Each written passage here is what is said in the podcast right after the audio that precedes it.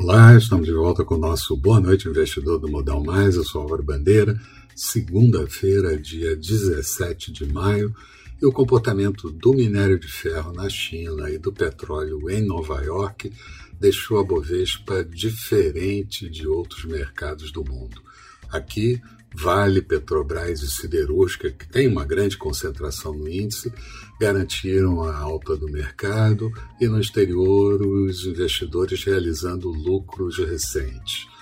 O petróleo WTI em queda no início da manhã reverteu tendência e o minério de ferro em Qingdao, na China, acabou tendo uma recuperação das quedas recentes de que subiu 4,30% a tonelada do minério a 217 dólares e 77 centavos no fechamento. Mas o mundo ainda preocupado com a inflação crescente em países desenvolvidos e principalmente o que isso pode representar em termos de alta dos juros e mudanças um pouco mais rápidas do que a prevista na política monetária mas a percepção de que a inflação, em boa parte, é transitória não mudou muito, pelo menos entre os dirigentes do Fed e outros dirigentes de bancos centrais.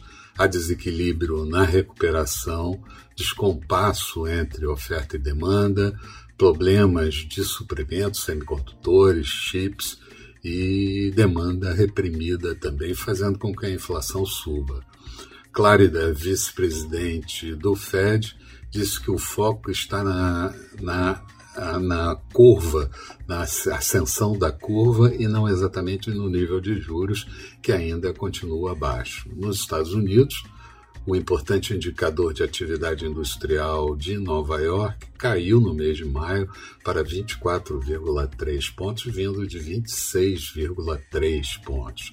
E os Estados Unidos e a União Europeia também decidiram suspender temporariamente tarifas na disputa de aço. E a China anunciou que isentou 79 bens dos Estados Unidos e do Canadá.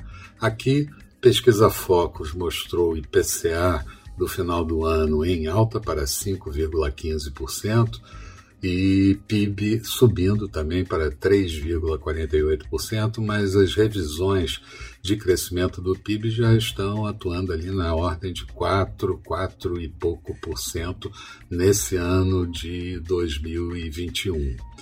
O, a produção industrial se manteve estável, expectativa de crescimento de 5,5%, salvo da balança comercial, superávit de 64 bilhões previsto para o ano, mas até a segunda semana de maio já acumula um superávit de 23 bilhões de dólares.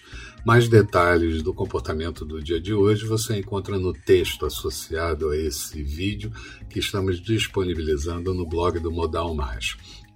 Falando do resumo do mercado, Bovespa terminou o dia com uma alta de 0,87%, índice em 122.937 pontos, na máxima do dia chegou a arranhar ali os 123.100 pontos.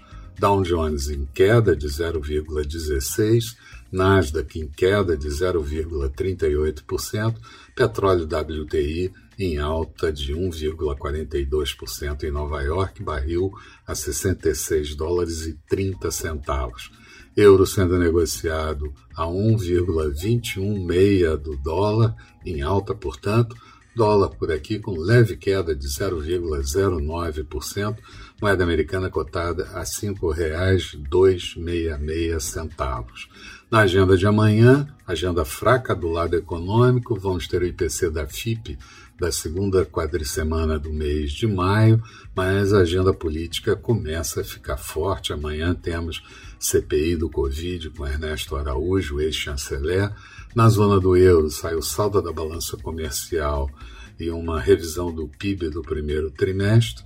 Nos Estados Unidos, a construção de novas residências e novas permissões, além de discursos de dirigentes do Fed. Eram essas as considerações que eu gostaria de fazer. Uma boa noite a todos e eu espero vocês aqui amanhã bem cedo com o nosso Pão de Investidor. Até lá então.